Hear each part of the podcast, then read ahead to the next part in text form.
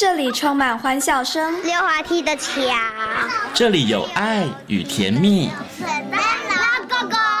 这里有希望和未来。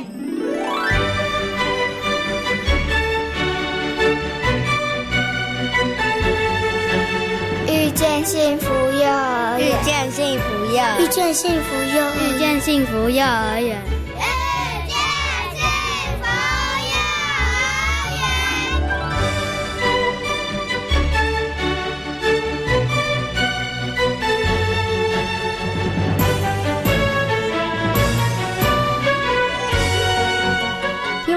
大家晚安！欢迎大家收听今天的《遇见幸福幼儿园》，我是贤琴。《遇见幸福幼儿园》节目呢，是每个礼拜四的晚上六点零五分到七点钟，在国立教育广播电台的空中和所有的听众朋友们见面了。那么在节目当中呢，会为大家介绍全台湾各个县市的非营利幼儿园以及准公共幼儿园。另外呢，也会在节目当中跟大家呢来分享幼儿教养相关方面的问题。或是呢，跟大家来分享最新的幼儿教育政策。好，那么在今天的幸福幼儿园的单元呢，要为大家来介绍有更新健康管理专科学校承接办理的银桥非营利幼儿园。银桥非营利幼儿园呢，课程内容呢非常的丰富，带着孩子们亲近大自然，而不同特色的学习区、丰富的课程设计内容，都让孩子有机会能够探索自我，累积生活。以及学习的能力哦。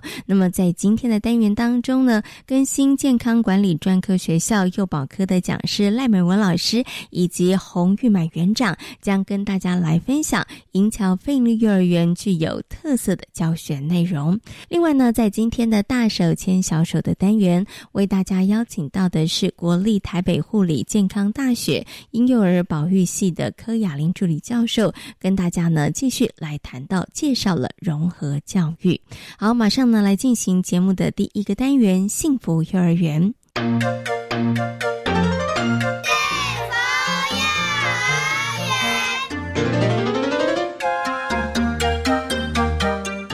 百零六年成立的银桥飞营幼儿园，目前总共有大、中、小以及幼幼四个班级，一百零六名学生。除了教室内的学习区之外，户外的活动空间、树屋也都是孩子们能力养成的好场所。在今天的幸福幼儿园呢，贤琴来到了位在银桥国中内的银桥飞鹰幼儿园。那么很高兴的呢，要为大家来访问到的是银桥飞鹰幼儿园的督导，也就是更新健康管理专科学校的幼保科的讲师赖美文老师，以及呢我们的幼儿园的园长洪玉满园长呢，来跟所有听众朋友好好来介绍一下银桥飞鹰幼儿园它的一个教学理念跟特色。首先呢，先跟我们的督导问声好，Hello，赖督导您好，大家好。那另外呢，为大家介绍的是我们洪。玉满园长，Hello，园长您好。好，听众大家好。那我想呢，是不是可以先请督导跟大家来介绍一下这个银桥飞鹰幼儿园哦？因为它成立的时间是在一百零六年九月哈。那呃，先把这个我们当时为什么会在这里，然后成立这个银桥飞鹰幼儿园，然后我们成立其实很多人辛苦的地方啦哈，先跟大家来分享一下下哈。是，呃，谢谢大，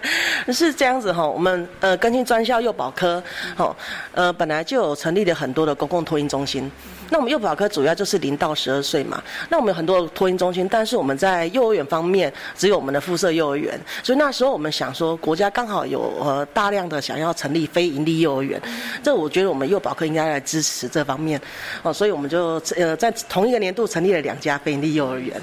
那当然非常辛苦了哈，但就是说呃非营利幼儿园它有一些制度，以及呃这个是我们进来的话要从无到有。哇，这当然也是我们的一个挑战，哦，所以我们虽然我们老师在课程方面很多琢磨，但是这个真的还没有学过，哦，所以这个一一路一路走来还蛮辛苦的。那从我们聘员工，然后到这个成立的时候的一个桌椅设计等等之类的，都是那时候要要在三四个月就完成了这样子，是是是，哦。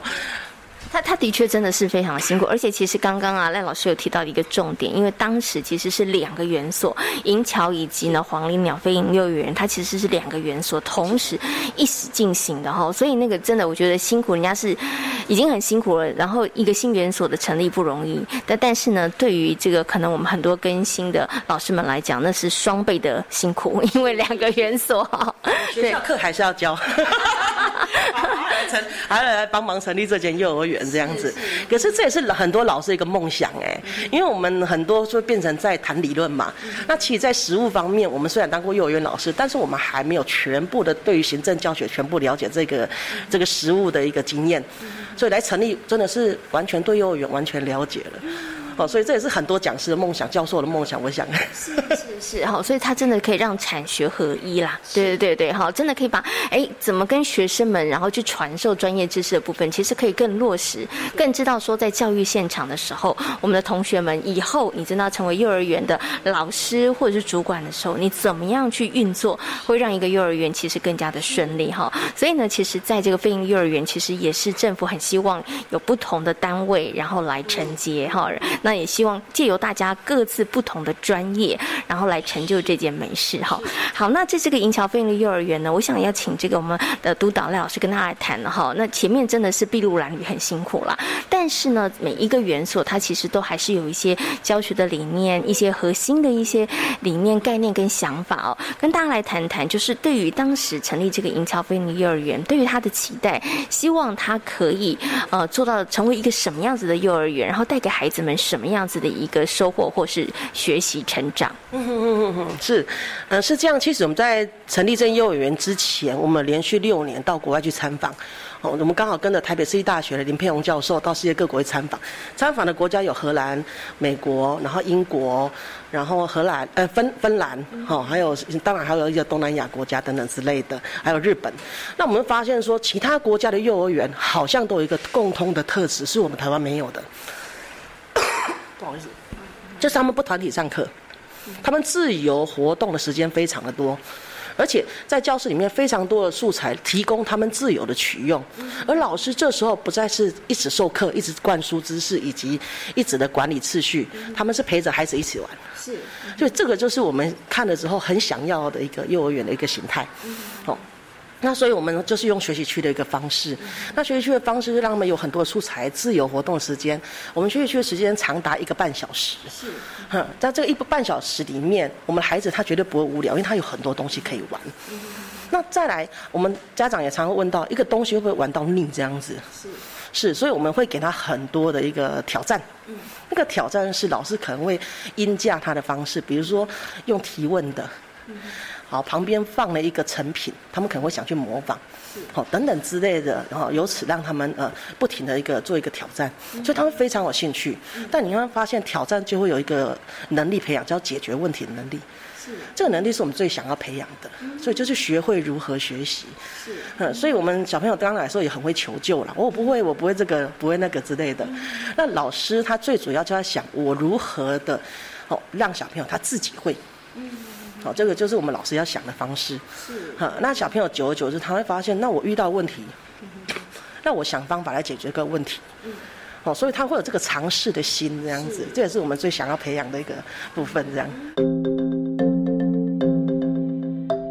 接下来就要请我们的园长跟大家来谈一下了哈，因为其实刚刚督导稍微提到了为什么会用学习区这样的方式，那希望透过这样的方式培养出什么样子的孩子哈。可是刚刚其实呃督导有稍微提到了一点，很多家长他可能会觉得说，哎会不会玩腻啦，或者是会不会刚开始有些家长说。老师，你们没有上课哦。老师，你们的课表上面怎么都没有什么课啊？怎么课表上面看起来都是学习区，就就是没有看到有课课表的那种感觉。所以刚开始这个部分上面，是不是有些家长他们会有一点担心，或者是说有些家长他们不是那么样的了解？那也要透过很多的方式跟呃家长们谈到说，哎，我们是怎么样去进行这个学习区的教学的？是，其实刚刚主持人提的部分，真的家长是会有这样担忧，只是说因为我们刚入学。的时候，我们会召开一个说明会，然后让家长知道说，因为他们还没抽签之前，我们就会开放参观，然后带家长去了解，就是我们学校的一个呃，在孩子每一个年龄层他。该学到的一个层次，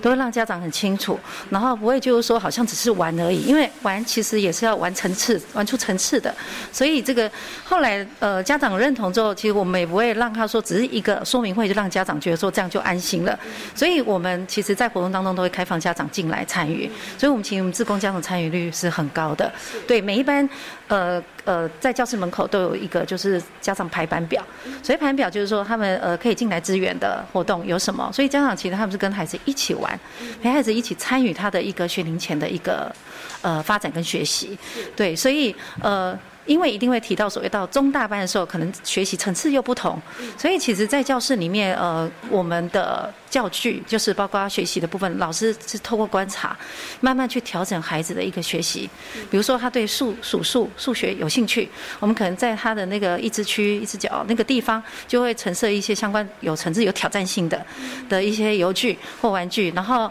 呃，孩子见而见之，就会开始慢慢把这些概念。建上来，对，所以它不是只有单单就是我教具陈设的，在旁边让孩子游玩，它是需要有被呃被挑战的。那我们呃在这过程当中，我们每每个月都会发一个叫做呃银桥报报，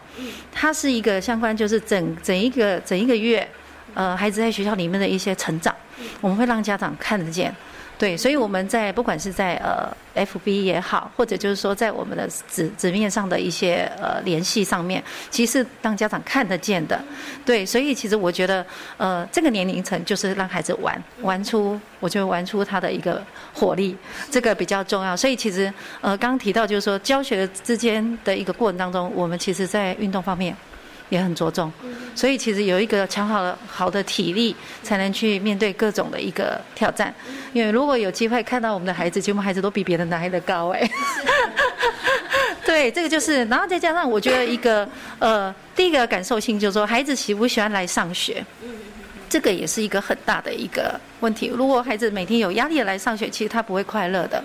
对，所以其实呃，就以园长自己为例好了。我来上学，我其实会沿途从门进来的时候，我就开始欣赏我们小朋友种植的东西，然后现在到哪里或者发生昆虫，所以这个东西都是我们可以跟孩子去做聊的，或者甚至有孩子直接说：“哎，园长妈咪，我发现那个里面有一只什么虫在吃我们的草莓耶！” 我就说：“哇，那怎么回事？我们可能要去看一下那个状况。”所以其实我觉得这个是生活中的大大小小事情，其实都会影响到。我们的好奇，甚至就我们学习的一个动力，就是我们自由活动之后，其实我们一定会再留半个小时让孩子团讨。嗯，这个团讨其实就是有团体的部分。那你会发现，我们学习区有各种区域，每个人做的工作都不一样。但是我们最主要团讨是一个学习区最重要部分哦。就各玩各的之后呢，我们的团讨其实就是要让他们共学互学。比如说这个孩子他去他去那个呃积木区，他后来发现积木的一个某种力学功能，这时候我们一定要在让老师在团讨的时候让他讲出来，分享给大家，那就会让其他小朋友虽然他今天没有去体验过，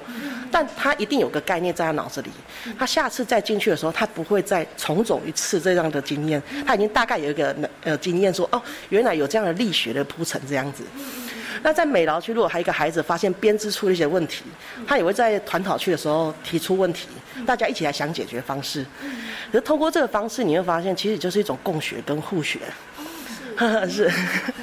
哦，所以其实你看。虽然大家看起来可能都是学习区，那也很像大家可能以前家长比较熟悉的，像是角落教学，然后，就要安排很多不同的这个角落，对不对？可是其实刚刚透过这个我们的赖老师跟大家分享，我发现，哎，其实它中间还是有那个精细的操作是不同的。所以呢，孩子他们除了自己去啊探索，自己去可能哎对他有兴趣的东西，然后去研究之外，其实后面的一个部分，它也算是。它更是一个关键哦，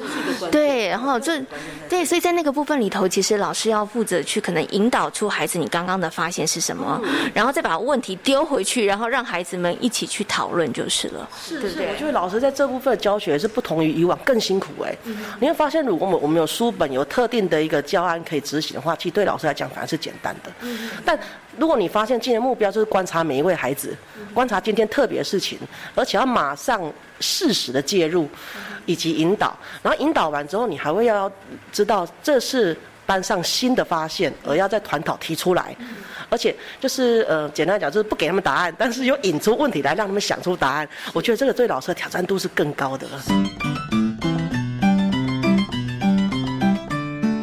好，所以呢，在银桥飞利幼儿园呢，以这个学习区的学习为一个非常主要的。但是刚刚园长也提到了，哎，我们还是有一些户外的这个活动，对不对？像其实以银桥本身来说，它其实就有一个很棒的一个，一进门就有一个很好的庭园。所以其实不止在啊。教室里面有学习区的学习，所以在我们的户外活动、大肢体的运动这个部分上面，其实也是很多的哈。那这个其实我觉得也是当时银桥在成立的时候，也是我们的一个很重要的一个核心的一个想法哈。是不是可以请赖老师跟大家谈一下？是，呃，我们觉得说，因为我们现在有规定嘛，一一天就是三十分钟大肌肉活动。可是我们发现世界各国他们时间更长，甚至于现在我们对岸中国大陆，他说一他们规定的话，他们法令是规定一天要有两个小时以上的活动。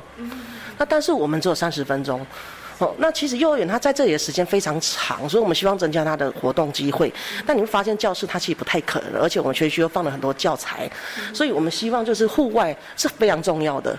所以这时候其实我们看上两个地方，哈，一个就是我们这里很难得的幼儿园独立的一块自己可以设计好的一个活动地。那这块地我们希望它是有动态跟静态，所以小孩子他动态的话，他可以外面奔跑，他可以爬树屋，好，那他可以静态的种菜、画画。哦，等等之类，或者他都不想动，他也可以坐在那里晒太阳，玩扮家家酒游戏。是，好，那第二块就是我们的操场，好，就银桥国中的操场这样，还有一个很棒的资源，我们紧邻的客家文文化中公园。是是，那我们每周二都会带他们出去，去那边奔跑野餐，整个半天这样子。是，所以我觉得孩子的肢体活动是最重要的一部分。OK，好，所以其实我们除了每一天的固定的时间之外，那我们也善用我们拥有的这个呃园所附近的这些资源，然后我们来做这样子的一个可能在肢体活动上面的一个运用的场所哈。那其实啊，我觉得就光银桥飞鹰幼儿园本身，它的建筑物对孩子来讲，其实他们运动量也很够，因为他们每天要爬楼梯。然后，因为他们是一二三楼，小朋友就需要爬楼梯。但是关于这点，我就要请问园长了。刚开始的时候，是不是有家长担心说，们家小朋友爬楼梯可能会跌倒？哎，然后会很担心。嗯，是。其实我们早上，就像如主持人所说，其实我们早上的话。我们会建议家长带孩子上楼，哎，对，那因为现在疫情的关系，我们都会讲有戴口罩才带才上楼，没有戴口罩的话，老师带他上楼。所以在从呃走楼梯过程当中，其实也是这种亲子分享。好，因为其实现在住在呃高楼大厦，坐电梯的几率是很高的，对。可是有楼梯的部分，未来小学其实也是要爬楼梯，对。所以我们呃家长其实你看我们的呃楼梯其实是蛮宽敞的，所以家长带孩子一路一步一步数数的上去，或者唱儿谣的上去，其实都是家长跟亲子一个互动的方式。那家长担不担心呢？其实因为他们自己带孩子走过，然后再老师带他们，他们知道老师会跟孩子讲相关的常规。所以其实呃，我们从开园至今，其实我觉得在楼梯受伤跌倒几率，其实我觉得是很低的。虽然我们在每个楼梯间都有装摄影机，对，因为其实我们也要把安全的都顾虑到，所以这也是我们呃先有的一个安全的防护。然后之后慢慢引导孩子，当没有家长带你的时候，我们是怎么？跟人家走楼梯有没有办法手牵手是没有办法的，对，所以孩子在他们在走楼梯的反而更有规矩，所以其实我觉得在这个部分来讲，反而是零零受上去，所以我们家长其实在这个楼梯并不担心，对对对，是。哎，我觉得反而园长很厉害哦，反而我们就把它变成是另外一个可以亲子互动的一个好机会哈，像您刚刚提到的，哎，真的爸爸妈妈带着孩子一起走的时候，你也可以知道孩子他可能在这个可能肌肉上面的一个发展的状况，对不对？然后。其实我们也可以透过一些好玩的方式，让走楼梯这件有点疲惫的事，他都变得小孩都会觉得好玩、有趣，然后借此其实也可以增加一些亲子的互动哈。好，那其实除了爬楼梯之外，其实我知道，嗯，我们刚刚园长提到了，其实家长的向心力也蛮强的。我们也其实真的整合了很多的家长资源进入到这个学校里头来，所以我知道像我们有一些部分，然后像植栽啊什么的，其实真的也就是有家。家长的部分的一些协助，对不对？哈，那这个部分的话，院长可不可以跟大家来谈一下？我们觉得有一个田园真的是很幸福的事情，因为很多东西都有时候觉得说，好，我们校园，我们带孩子去看，我们这里除了可以奔跑、可以玩、可以爬树之外，当然，我觉得常常带他们到礼礼拜二，其实就是我们刚督导讲的阳光有约，阳光有约就是跟着呃。客家文化公园这一块结合，所以有看到很多农夫在栽种，所以这个部分其实也引起他们的兴趣。所以我们当我们回到学校，想说我们自己要怎么去把我们的的呃活动空间，或者就是我们的田园的做一个一个小田园的部分，对，所以开始慢慢的去思考。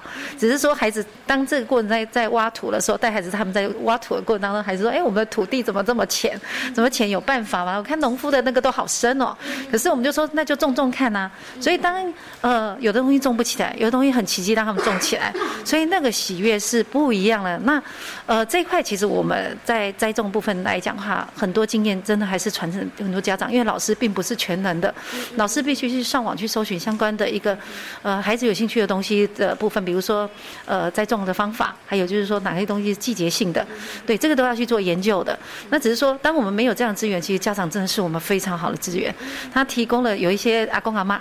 他有一些就是呃在过往经验，他曾经栽种过，对，所以他就直接加入了我们的一个行列，然后帮我们校园里面，他说，哎，我们来种，帮你们种香蕉，对，然后甚至来帮我们观察说香蕉，甚至木瓜，木瓜其实才收成过，小朋友吃的开心。那甚至就是番茄怎么种才会甜，对，所以呃家长在这块其实他们也真的比我们还关心，他们也会关心那个田园。所以刚刚我们孩子其实一早。他们就想要去浇花，是，对，放学他们也想说我们要回家了，是不是要给他浇一浇，让他可以活络？所以其实，呃，场地间其实每个地方每个学校其实它都有一个附属的一个场地位置，比如说公园也好或什么也好，只是说刚好我们有一个这样的比较幽静的地方，可以让我们做这样的一个一个就是学习。那在这过程当中，其实孩子除了我们在带孩子学习。家长也跟着一起在学习，所以这个是还蛮重要的。对，那当然。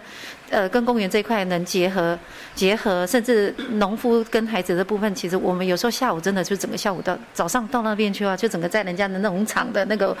物舍里面，然后再看人家的收成，甚至他们在养鸡养鸭，那里也有养鸡养鸭，他们还煮了一锅那个麻油鸡来邀我们小朋友说，你下午我们有一锅麻油鸡，你们要不要来吃？那我们就觉得这个是很开心，因为我觉得跟社区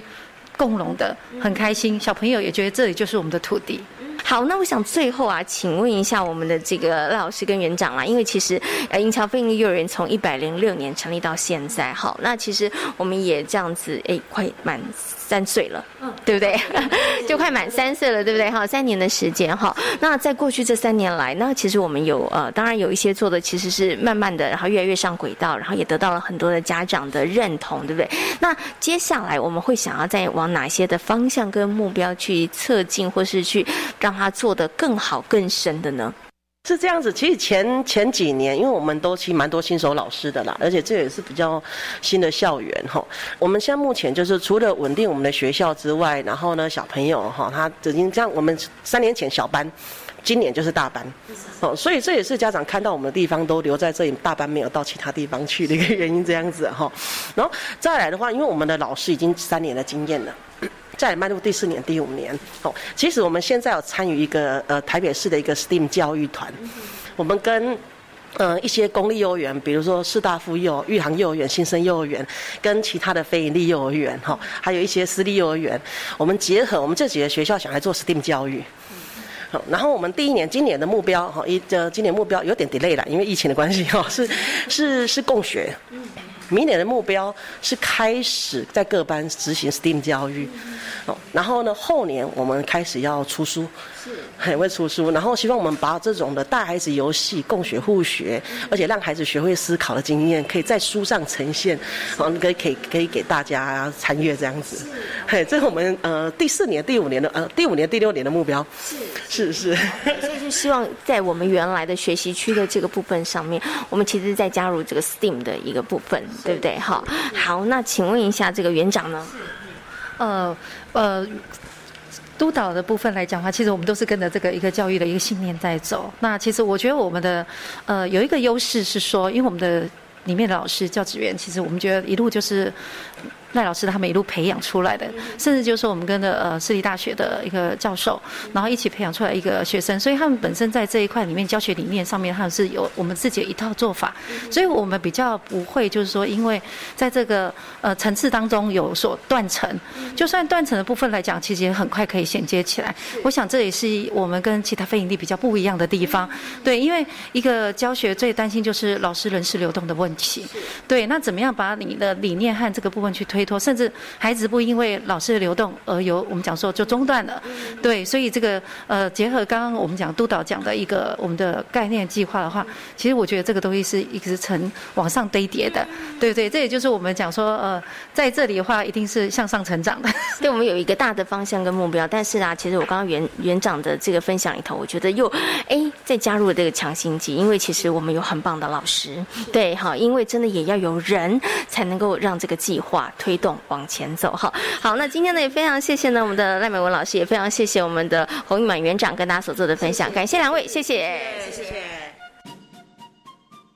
我是中央流行疫情指挥中心副指挥官陈宗彦，配合政府防疫政策，入境人士必须居家检疫十四天，不可离开居家处所。我们要谢谢他们的配合，更要请民众切勿用不实留言或异样眼光去攻击或歧视居家检疫者。也谢谢村里干事、村里长、警察及其他辛苦协助社区防疫工作的每个单位。除了落实各项防疫措施，支持与体谅更是不可或缺。有政府，请安心。资讯由机关署提供。大自然的声音我喜欢，鸟叫声、蝉鸣声、海浪声、风吹声。哇！教育电台最夯的暑期活动——环境教育儿童广播营开跑喽！有趣的环境教育课程，加上实地参访，还有最新奇的广播体验，让教育电台带你一起生动暑假吧！即日起开始报名，每场次只有限量三十个名额。暑假后升国小五六年级的小朋友，赶快报名参加！详细资讯请上教育电台官网查询。教育部青年署为鼓励十八到三十五岁的青年走入社区，实现共好梦想，推出单日单点 Dreamer 培训计划，有二十七个长期在地深耕的青年据点作为行动学习点，完成三场参访后提出行动 idea 获选基优点子，除可获得一万元奖金外，还有机会媒合夜师走入社区实作培训，实作奖金最高五万元。报名到六月二十四号。以上广告由教育部提供。大家好，我们是台湾弦乐团，我们都在教育广播电台。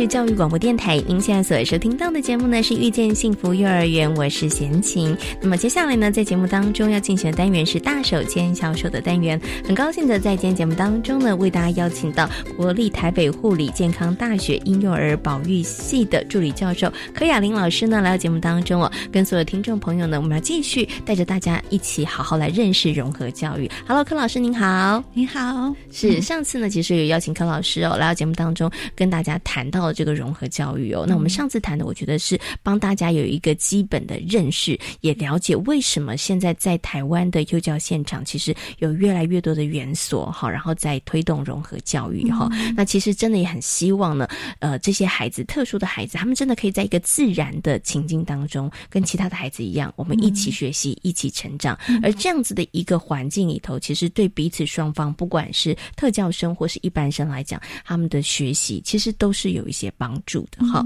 好，那其实上一次呢，老师有提到了，以现在台湾目前的状况，像公幼啊、非盈利，那甚至有些私幼，他们其实都已经在做这个融合教育了，它就是一个现代的趋势了啦哈。那可是，在推动融合教育上面，它真的是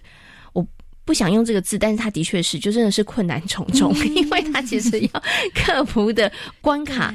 真的是蛮多的哈，对，所以呢，我想是不是可以请老师来谈谈，就是说，哎，到底在推动融合教育里头，其实比较容易会遇到的一些困难是什么？然后，其实以您现在在可能辅导啊，或者是观察一些园所里头，他们真的比较需要帮忙的地方是什么呢？嗯嗯，确实，现在在融合教育的一个实施底下，其实幼儿园老师真的很辛苦，很辛苦哈，我真的很佩服老师们，他们愿意去照顾。呃，师生比高哈，然后已经一般生已经这么多，然后有时候班级里面也有一两个，有时候还不止的特教生，所以其实这些老师的压力真的是很大。那目前其实困境还是挺多的。嗯，然后我从嗯，我大概比较思考的是说，其实就整个。人力的一个培训，其实现在就台湾来讲，其实我们相关的专业或支持的人力是够的，就是很多不一样的治疗师，有询问辅导老师，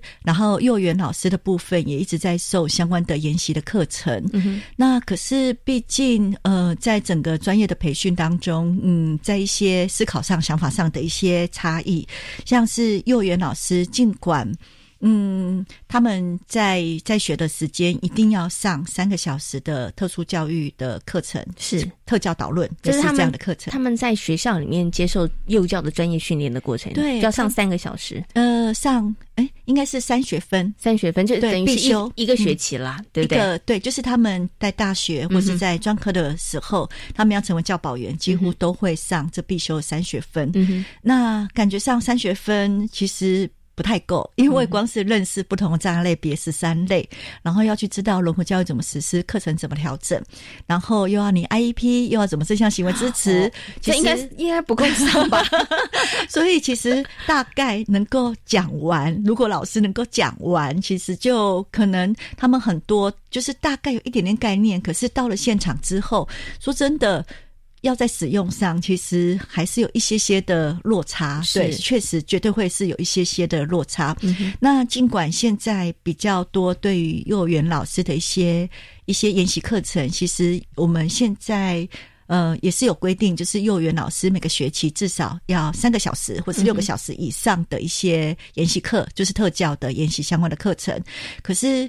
比较多是趋向是，嗯，那个研习课程比较是单一障碍类别，或是只是一些辅导策略的一些训练。那因为毕竟是一场研习，所以他不见得能够去符合到他班级里面，因为每个孩子就不一样，对，每个孩子不一样，所以这些老师他可能就一直在体育找一些，嗯，找一些相关的资源。可是真的能够在。教室里面可以去协助这个孩子，因为他的整个专业背景的训练上，其实就是还没有这么的足够。嗯那当然，现在确实就是我说，也不见得他要完全理解到特教非常多，因为我们幼儿园老师的专业就是幼教。嗯哼。嗯，幼教课程跟教学这部分就是一个很深、很刻、很深刻的一个学问了。所以他需要的是特教老师的协助，就是我们现在每个县市教育局都会有的学前巡回辅导老师。这在台在台北市是在八十八年就有，到现在。各个县市应该都都有了。那巡回辅导老师只要班上有，就是有有确定，就是呃鉴定确诊确定的特教生，就会有巡回辅导老师入园。嗯，可是巡回辅导老师他们的训练过程当中比较多是以特教为主，可是他不不晓得幼教的现现场。嗯，是，所以有时候在对话上，这是。呃，有时候在对话上，他会觉得说：“老师，你可以帮他多做一点什么？老师，你可以帮他找上来，你可以帮他做一点什么事。”可是很多个别的，他老有时候我们我曾经也是贺家老师、徐文福老师，可是他们忘了，其实幼儿园老师他照顾了两个老师，照顾三十个孩子，他。他不太可能是我们用我们的思考会觉得，在某些个别能力上去做个别的单一的训练，或是个别个时段的一些训练。可是我们常常因为我们的训练背景，我们的训练背景，我们不是以幼教为情境的训练方式，我们也没有去被训练过，我们怎么去跟幼儿园老师合作。可是我们成为特教老师之后，我们就跟他合作的时候，我们就带着我们的想法去跟他讨论。所以幼儿园老师会觉得，我知道啊，我也想要多帮他，可是。我确实，我身边就是还是有这三十个孩子，是，嗯，那所以会有这部分的一些我们说的，就是现在其实人人力跟相关的资源都有，都都有了，可是问题是。这一群人的整合，嗯嗯，对，这是目前的一个，就是呃，政府花了很多钱，请了很多治疗师，给了很多相关的补助，上了很多的研习课。嗯，可是你会发现，幼儿园老师还是很辛苦，是，因为因为这些资源不是谁没有人去告诉他说，我在这个班级里面，我怎么去协助我这个自闭症的孩子？我怎么去协助我这个注意力不足过动，每天可以去上，可能有一些些活动量高，在班级经营上老师会造成的困扰。所以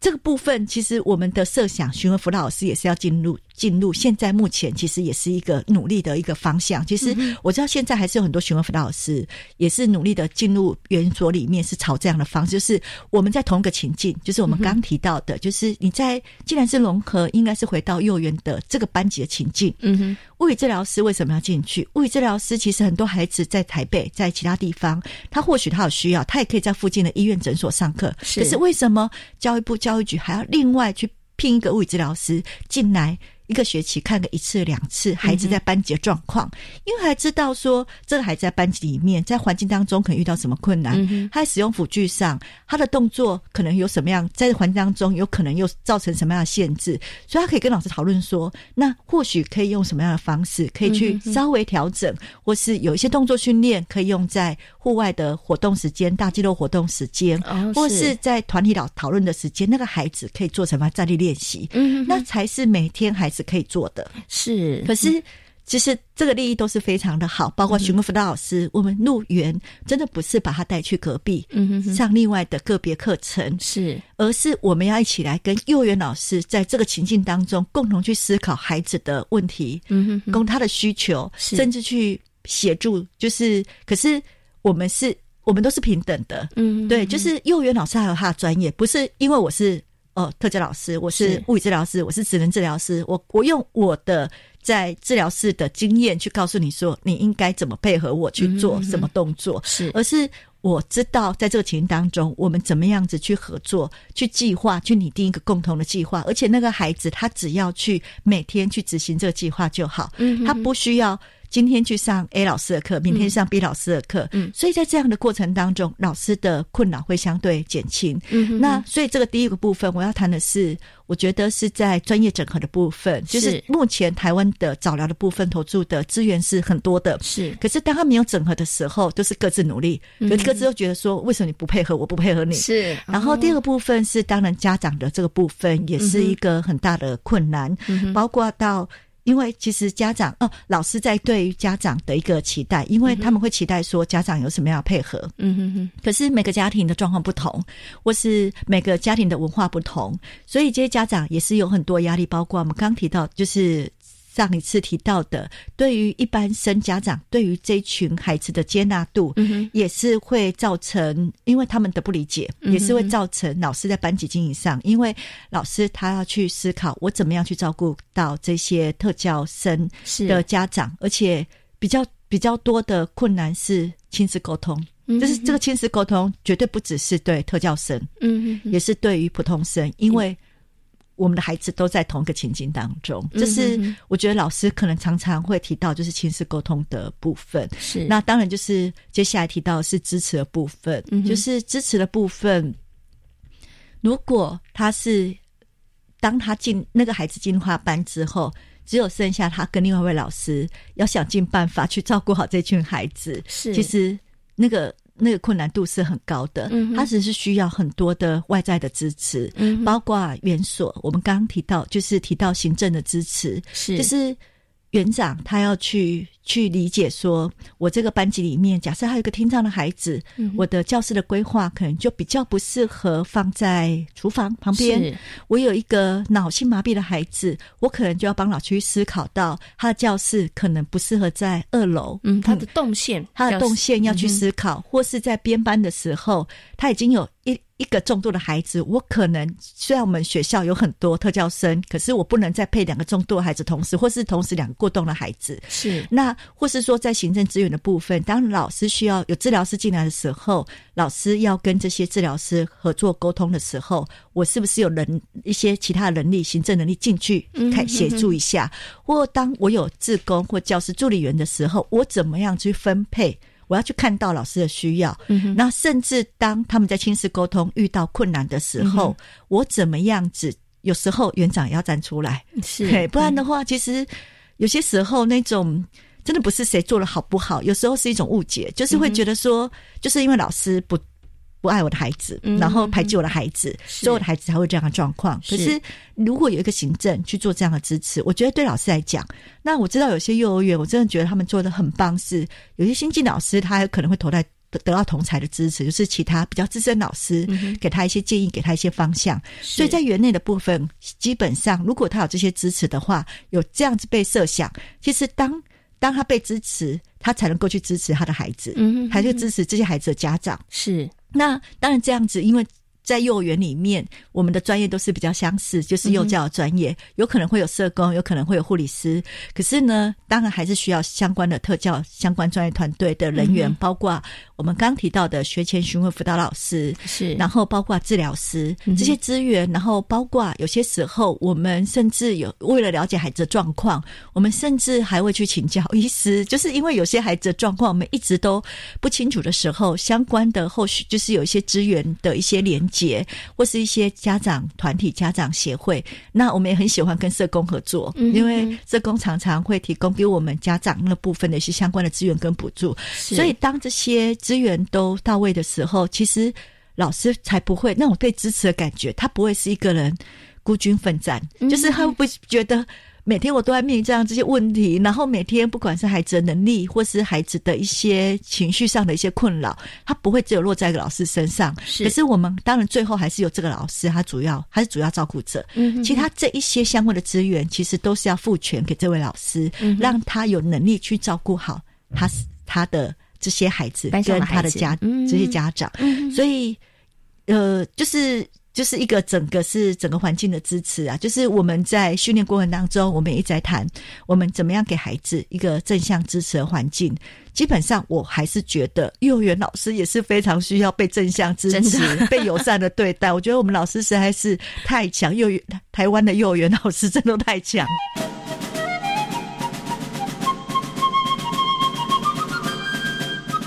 我刚刚在访问前跟老师谈到，我说如果那个老师没有极高的热情，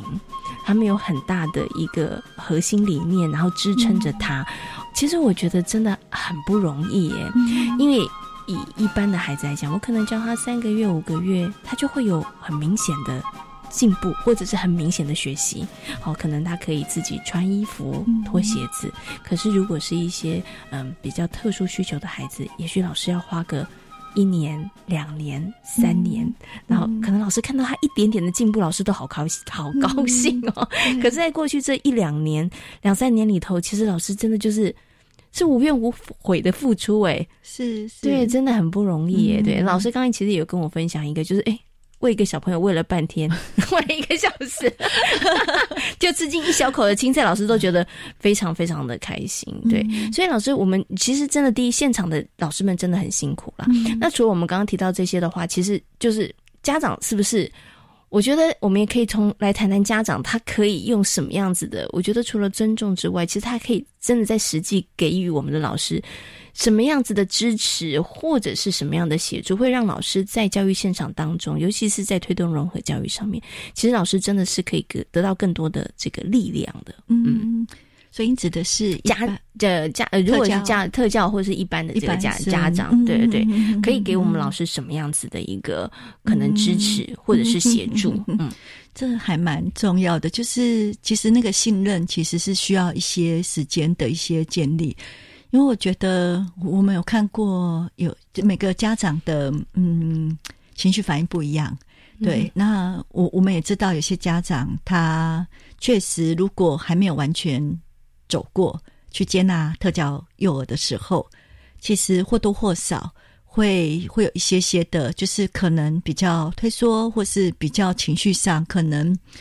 嗯，就是外在会看到的，就是可能会极力争取之类的，所以可能会让幼儿园老师会觉得不舒服，或是幼儿园老师也会觉得自己的专业，然后有时候对，或是会啊，就是常常会有幼儿园老师就会觉得，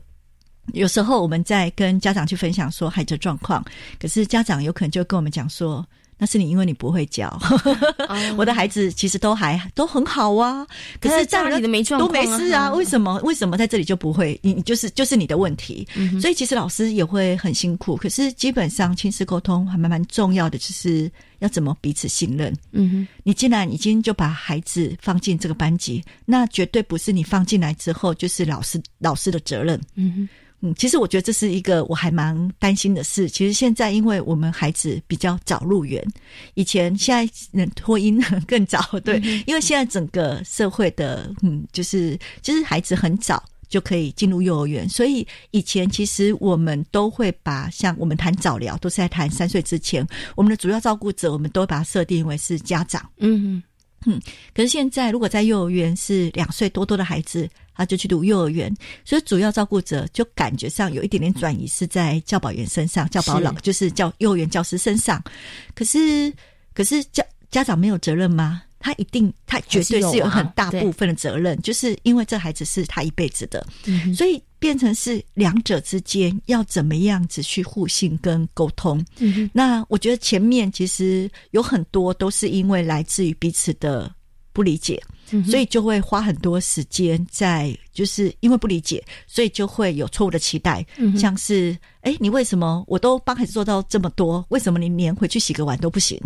或是说你回去连换个衣服、洗个洗个澡都不行？或是因为孩子有一些家里面特殊的一些状况，或是老家长也会觉得，哦，老师啊，不就你教就好了吗？我们不是已经送到幼儿园了吗？所以当没有那种我们一起来。面对孩子的问题，去处理孩子的问题的时候，其实这样子的，其实我们刚才提到那些专业成员，其实还有一个很重要的角色，绝对就是家长。嗯，如果家长他他不是在我们这一个成员里面，我们也没有办法去好好协助。尽管我们旁边人都很急，园长很急，治疗师很急，学员辅导老师很急，幼儿园老师更急，和家长他无所谓的时候，我们能够帮的还是有限。嗯，我那个成效还是有限。所以家长，我我我们是我就是。我觉得那是一个平等，就是也不是说哦，因为我孩子到那边去，我就什么都不敢讲。嗯哼哼，我觉得那是可以沟通的。可是那种沟通，我觉得也是需要理解，包括我们幼儿园老师也是需要去理解家长的一些现况。是因为我我比较常看到幼儿园老师有可能对家长会觉得说，嗯，就是会我这也是我们在养成背景当中常会被训练的，就是说。这个孩子是你要带一辈子的，我再怎么带就是一年两年，最多在幼儿园就是四年。对，这孩子，所以当这个孩子还是你的的时候，就是永远就是孩子都是跟着你的。那你为什么不把这些事情做好？这个责任应该在你身上。你回去应该要配合，要写什么学习单？你回去应该要帮他复习些什么？是。可是，一方面现在有很多弱势的家庭，我们不要讲弱势，光是我们自己这样子这么忙的家长。你回去之后，你真的可以有时间去帮孩子去做什么样的复习？可是有有时候，我们的老师会觉得你不复习，那我在我在学校里面我没有办法去看到孩子的学习成效。可是那部分其实每个家庭不一样，完全不一样。有些是一直复习的，对，就是一直努力到我们会跟家长说。你多一点玩玩具就好，不用去准备那个未来的那个什么国小的课程，你就是陪他玩就好，带他出去，真的是不一样。可是我我基本上我们在讲，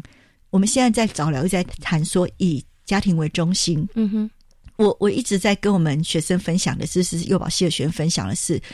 不是说他一定要配合我们做些什么，叫做以家庭为中心。不是把我们早上教的东西，再把它变成是一套教具，或是一本书，或是一个学习单，回去让家长做一做，那个就是以家庭为中心。而是我们真正理解这些家庭吗？嗯，是你真的理解他的时候，你就发现我们真的就是有一些非常非常弱势的。我们之前说的那个，他没有办法洗碗的那一个，因为他爸爸本身就是一个怕死。帕神经是帕金森氏症的患者，对，所以他本身，如果你看到他，你就会觉得，为什么你我们都做了这么多，你连这件事情都做不到？可是当然去理解他们家庭状况，他工作时间非常长，到晚上十一点可能看不到孩子。嗯，可是他为了让孩子至少三餐温饱，可是我们看到的是，你为什么都不陪伴孩子？是，这就是我们一直在亲子沟通里面，我们觉得。那个理解跟尊重，那当然尊重之后，不是家长就不能做，就没有做任何事，或是不是家长尊重老师之后，我们就是相安无事。给老师，不是对，不是，而是我们在彼此理解之后，我们再去想。因为我们我都说我们的主角，嗯哼，还是这个孩子，是我们的合作，就是因为这个孩子，所以我们要再去思考，怎么样去提供这个孩子是有效的学习。嗯哼，对你，我们在幼儿园都这么做，为什么我们会希望家长也可以稍微做一点点？嘿，那稍微做一点点，不是说一定要做些什么，有些时候像刚说的那个那个爸爸，我们只希望他的就是把孩子带来上学，嗯，因为他们家的状况。他可能有时候连带来上学都有困难，可是我们希望他带来上学没关系。我知道爸爸你的状况，可是你只要愿意带他来上学，我们就有机会带到这个孩子，帮到这个孩子。我们的幼儿园老师就是这么有大爱，就是没关系，只要你带来就好。是 OK，所以是真的。哎，在亲师的沟通的部分，尤其是有这个特殊需求的这个孩子的部分上面，我觉得啊，刚刚老师提到的。包容、尊重、理解，其实这个是非常的重要的。因为呢，呃，主角是孩子，但是呢，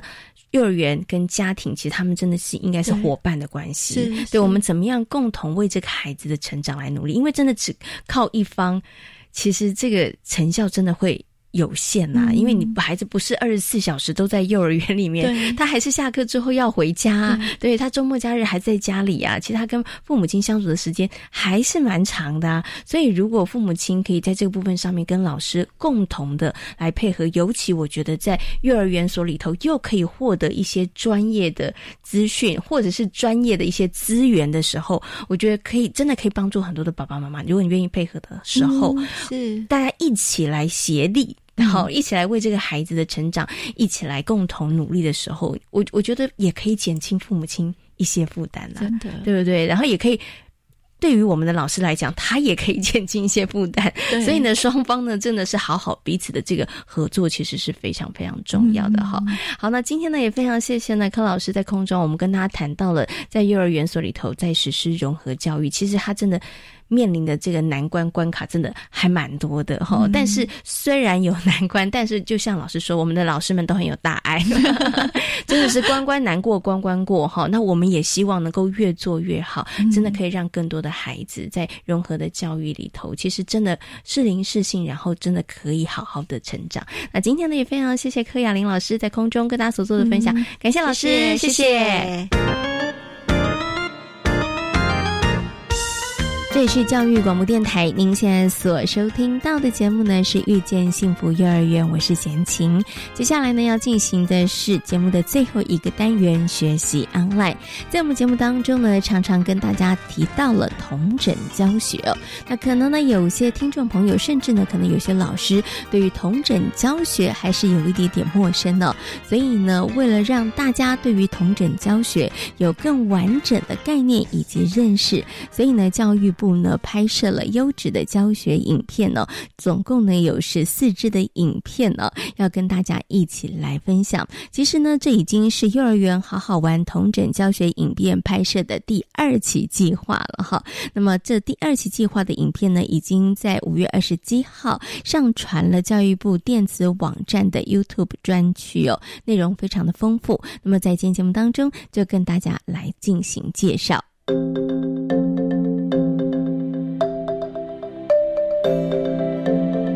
学习 online。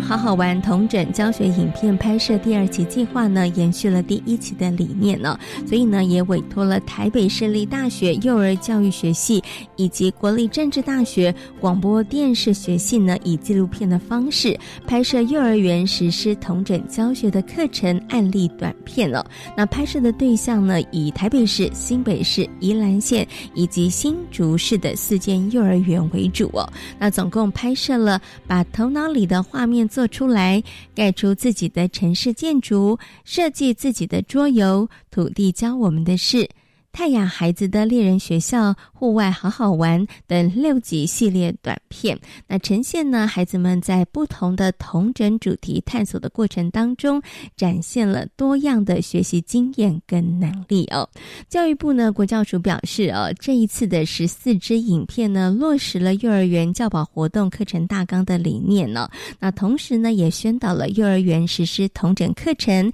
以及推动教学正常化的一个啊。概念呢，那么也具体的呈现了幼儿如何在幼儿园当中自主学习、问题解决以及相互讨论合作。其实呢，不止在第一线的幼教老师非常适合来看看这些影片呢，爸爸妈妈们呢，其实现今也很鼓励大家可以上网来看看这些影片呢，因为可以对于台湾的幼教的发展以及老师们如何在日常的生活当中运用同整教学，引导孩子们思考、面对问题、解决问题哦。那么在这些影片当中，家长们也可以有更多的认识和了解哦。欢迎大家呢可以上全国教保资讯网的影音专区来看看这十四支影片。在今天遇见幸福幼儿园的节目呢，为大家邀请到的是国立台北护理健康大学婴幼儿保育系的柯雅玲助理教授，跟大家谈到了融合教育。另外呢，也为大家介绍了位在台北市的银桥非营利幼儿园。感谢大家今天的收听，也祝福大家有一个平安愉快的夜晚。我们下周同一时间空中再会，拜拜。